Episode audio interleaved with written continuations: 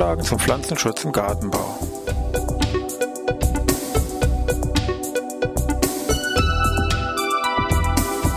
Ein wöchentlicher Podcast der Forschungsanstalt für Gartenbau an der Fachhochschule Weinstefan von und mit Thomas Lohrer.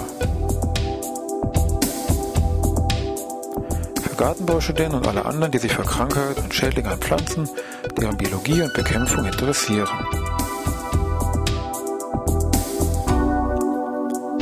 Heute Kastanienminiermatte.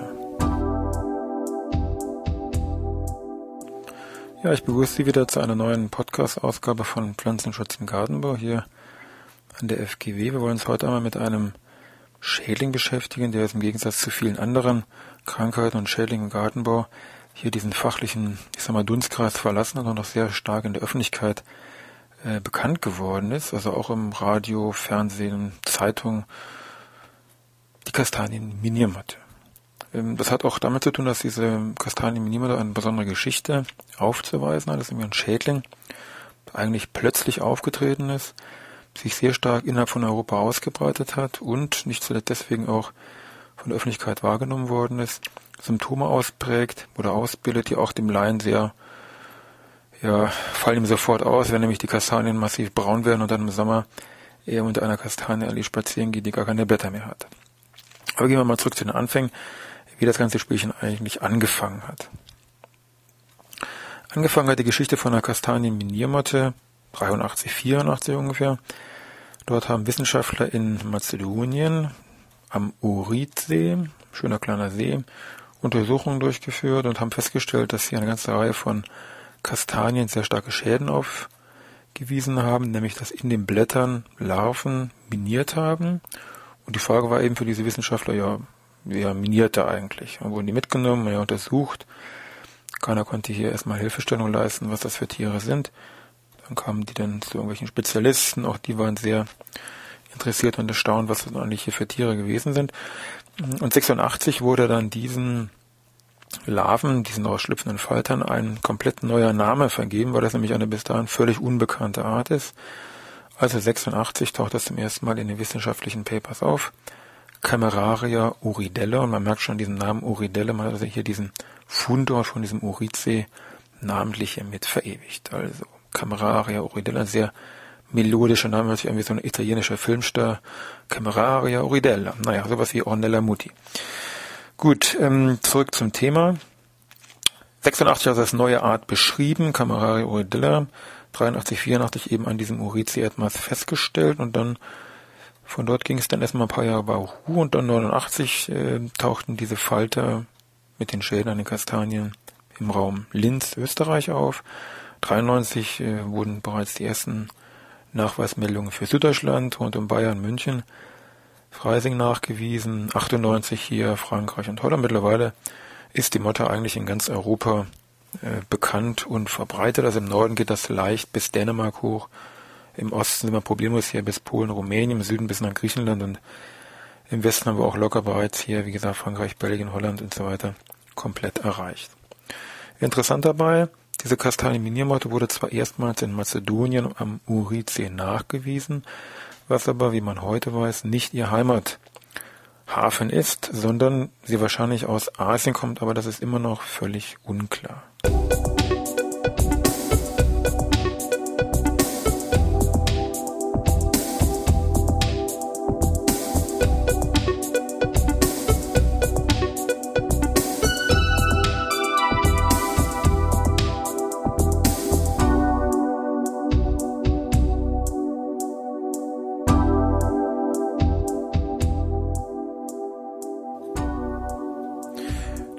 Dann wollen wir mal klären, auf welche Wirtspflanzen nun diese Kastanienminiermotte geht, wie das mit der Biologie ausschaut und wie wir das von der Symptomatik oder Diagnostik her machen. Vielleicht schon mal ein Hinweis, wenn Sie jetzt irgendwo draußen unterwegs sind, während ich das jetzt hier erzähle, äh, gucken Sie mal, dass Sie irgendwo eine Kastanie finden und nehmen sich mal ein Blatt in die Hand, weil die meisten Kastanien sollten wahrscheinlich irgendwelche braunen Flecken haben. Dann können wir uns das zusammen mal anschauen. Also Sie machen sich auf die Suche, hören aber parallel hier nochmal weiter zu.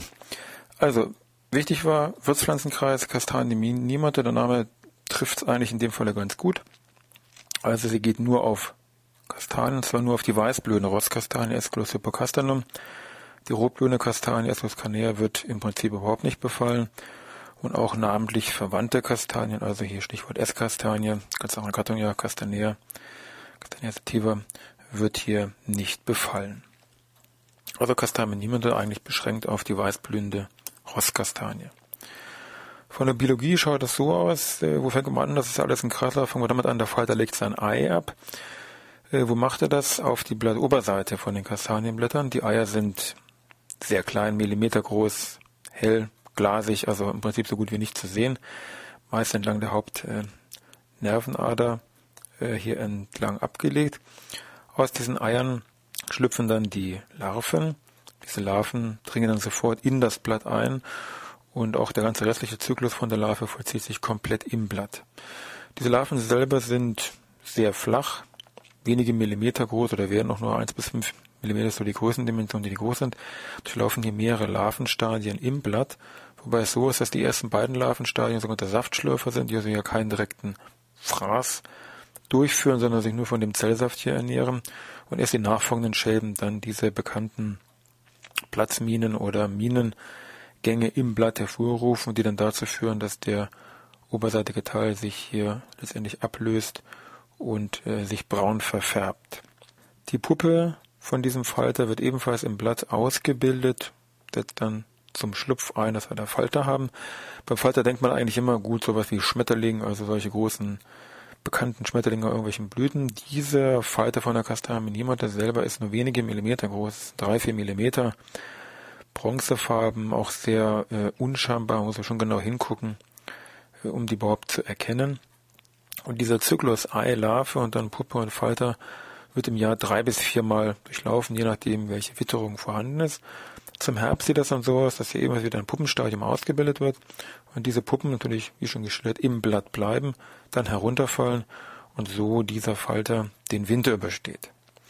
So, ich habe jetzt mittlerweile eine Kastanie gefunden, sicher auch vielleicht, wenn Sie Glück haben, ein braunes Blatt entdeckt. Ähm, einfache Diagnose muss man sagen bei der Kastanienminiermotte. Man nehme ein Blatt mit braunen Flecken, halte es gegen die Sonne. Das ist wichtig. Im Gegenlicht sollte man das betrachten und da würde man feststellen, wenn es sich um diese Kastanienminiermotte handelt, dass man erkennt, aha, in diesen braunen Flecken bewegt sich etwas. Das sind diese kleinen Larven, also eins bis vier Millimeter von der Größenordnung. Sie werden auch irgendwelche Kotkrümmelchen haben. Und äh, wenn die jetzt ein Taschenmesser oder was ähnliches Spitzes dabei hätten, könnten sie dann auch diese oberste braune Schicht ablösen und würden dann hier im Blatt dann diese Larve, ein bisschen so hin und her zappelnd, äh, dann wiederfinden. Sollten Sie sagen, nein, braun ist mein Blatt zwar schon, aber irgendwo zappelt da gar nichts, gar keine Larve zu sehen. Ich sehe nur braune Flecken, die vielleicht auch einen gelben Rand haben. Da muss man sagen, es gibt noch einen blattbräune Pilz, der ähnliche Symptome hervorruft wie diese Kastanienminiermotte aber eben ein Pilz ist und dementsprechend sie natürlich auch keine Larve haben. Also wenn die Blätter nur braun sind, mit meistens noch einem gelben Rand drumherum und sie keine Larve erkennen, handelt es sich höchstwahrscheinlich um diese Pilzkrankheit an der Kastanie Guignadia esculi, äh, ganz andere Baustelle. Gut, also von der Diagnose ist es eigentlich relativ einfach. Jetzt ist die Frage, was machen wir jetzt dagegen? Bekämpfung. Schauen wir uns gleich an.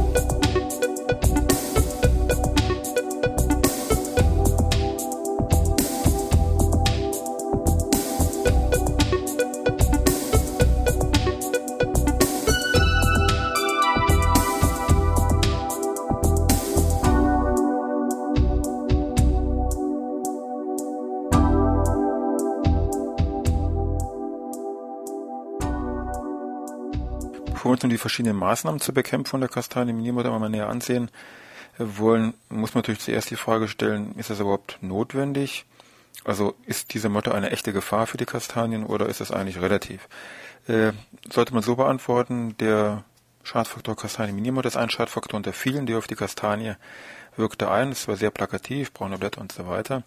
Aber ganz für sich allein, es ist jetzt keine direkte Gefahr, also deswegen stirbt jetzt keine Kastanie in Deutschland aus, was man zu Anfang zwar gedacht hat, aber dem ist nichts. Was ist ein Schadfaktor unter vielen? Und das ist eben das Problem, wenn dann mehrere Schadfaktoren, Stressfaktoren zusammenkommen, also gerade im öffentlichen Grün, Anfang neben dieser Motte, noch Trockenheit, Boden ist versiegelt, die Wurzel werden geschädigt, dann noch vielleicht weiterer Pilzbefall und, und, und. Dann habe ich natürlich eine große Summe an Schadfaktoren und dann wird schon für die Kastanie, sage ich mal, ein bisschen eng. Also auch aus dem Blickwinkel betrachtet sollte man natürlich auch die Motte bekämpfen, einfach um hier der Kastanie das alles ein bisschen leichter zu machen. Was steht noch an Möglichkeiten zur Verfügung? Fangen wir mit dem wichtigsten mal an. Laubentfernung. Biologische Grund ist klar. Der Falter überdauert als Puppe im Laub den Winter. Wenn ich jetzt das Laub entferne, habe ich eigentlich kein Problem mehr im nächsten Frühjahr, weil natürlich hier kein Falter und sei noch so klein hier schlüpfen kann. Das macht dann im Wesentlichen Sinn, wenn das großräumig und großflächig durchgeführt wird, also ganzen Gemeinden oder Städten oder Straßenzüge sich hier zusammenschließen, meinetwegen auch in Berlin praktiziert, große Plakate hier aufgestellt worden, rettet unsere Kastanie, es sind verschiedene Projekte hier gelaufen. Der Effekt sieht man, wie gesagt, ganz klar im nächsten Frühjahr, im nächsten Jahr deutlich geringerer Befall durch die Motte, wenn hier diese Laubräumaktionen großflächig durchgeführt werden. Äh, großflächig deswegen wichtig, weil natürlich die Motte im Wesentlichen passiv verbreitet wird. Also wenn ich das nur in meinem Garten alleine mache und nebenan, der hat auch einen äh, Garten mit der Kastanie drin und äh, weht mir das vom Winter die Motten, die begatterten Weibchen wieder rüber, kann ich mir das entsprechend sparen, bei mir was Laubraum, Laub wegzuräumen. Das muss also schon großflächig hier passieren oder in begrenzten Arealen, wie mal in einem Innenhof, wo von außen fast nichts zugetragen wird. Wohin mit dem Laub? Im öffentlichen Grün, klar, Großkompostierlage, Temperatur reicht ja aus zur Abtötung der Puppen. Im Hobbybereich äh, ist es mit der Abtötung ein bisschen schwierig, weil die Temperatur meistens nicht erreicht wird. Günstigsten Fall wäre hierzu äh, empfehlen, das Laub vor durch einen Schredder oder über den Rasenmäher zu jagen, dann haben, haben wir damit schon mal sehr gute Abtötungsraten und dann kann ich es eigentlich recht gut kompostieren. Punkt zwei wäre der Ruf nach Nützlingen, der ist auch sehr schnell natürlich laut geworden. Hier hat man sehr schnell eine ganze Reihe an Larvenparasitoiden gefunden oder Schlupfwespen, die die Larven der Motte parasitieren und auch abtöten. Nachteil ist, da muss man ganz klar sagen, es gibt ja keine monophage Art, also die befallen alle die verschiedensten Miniere am Blatt und keine nur die Motte, deswegen ist der Bekämpfungserfolg gering. Anderer Nützling, ein bisschen größer schon, sind verschiedene Meisen, die zur, zur Nachwuchsaufzucht jede Menge Nahrung brauchen und sehr schnell gemerkt haben, dass unter diesen braunen Stellen der Kastanienblätter Nahrung, Futter sitzt, also diese Larven picken die auch sehr gerne hier auf. Also ein Vogelkast im Hobbybereich mit Sicherheit zu empfehlen. A3 wären die Pheromonfallen, auch da hat man sehr schnell die Sexualakstoffe der Weibchen nachgewiesen, auch synthetisieren können, auch in Pheromonfallen mit diesen Leimtafeln hereinbauen können, eben zum Abfangen der Männchen.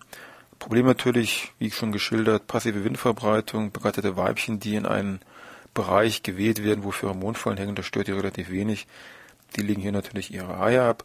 Und der andere Punkt ist, äh, ich habe zwar in diesen, auf diesen Leimtafeln kann ich sehr viele Tiere abfangen, aber vom Bekämpfungserfolg visuell am Baum sehe ich fast nichts. Also im Moment die klassischen Pheromonfallen eher noch nicht so praxisreif, aber es gibt andere Techniken, die bei den Pheromonfallen mit äh, entwickelt werden.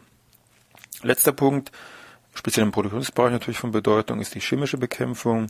Hier sind im Wesentlichen, je nach Zulassungs- oder Genehmigungsstand, im Moment zwei Wirkstoffe ähm, werden verwendet. Nebenprodukte, Azadirachtin oder Rana mit Toxiphenozide, die beide hier die Larven im Visier haben. Das Problem ist natürlich im öffentlichen Grün eine große Spritzbehandlung von großen Bäumen kann ich gar nicht machen.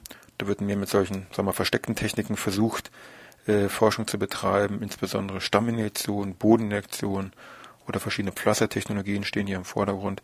Teilweise schon sehr gute Erfolge, auch über mehrere Jahre, gerade mit so Bodeninjektionsgeschichten, aber alles noch nicht in dem Sinne so weit praxisreif, dass es eine großflächige Zulassung bekommen hat, weil immer noch viele Fragen offen sind.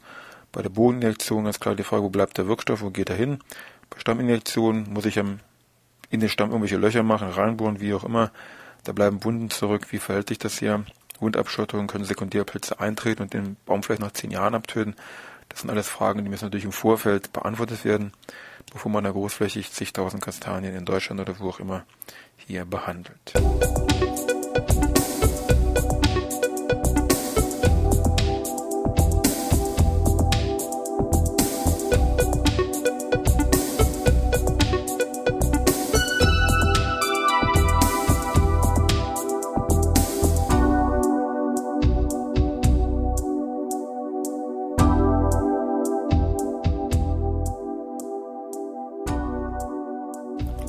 Ja, da sind wir soweit eigentlich wieder durch mit unserem Podcast zum Pflanzenschutz im Gartenbau.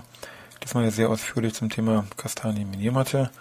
Vielleicht noch ein, zwei Tipps am Ende. Wenn Sie nämlich gar nicht wissen, was Sie bis nächste Woche, bis zum nächsten Podcast machen sollen, können Sie beim Netz unter Google Camerare Oridella als Phrasensuche eingeben. Kriegen Sie 30.800 Hits.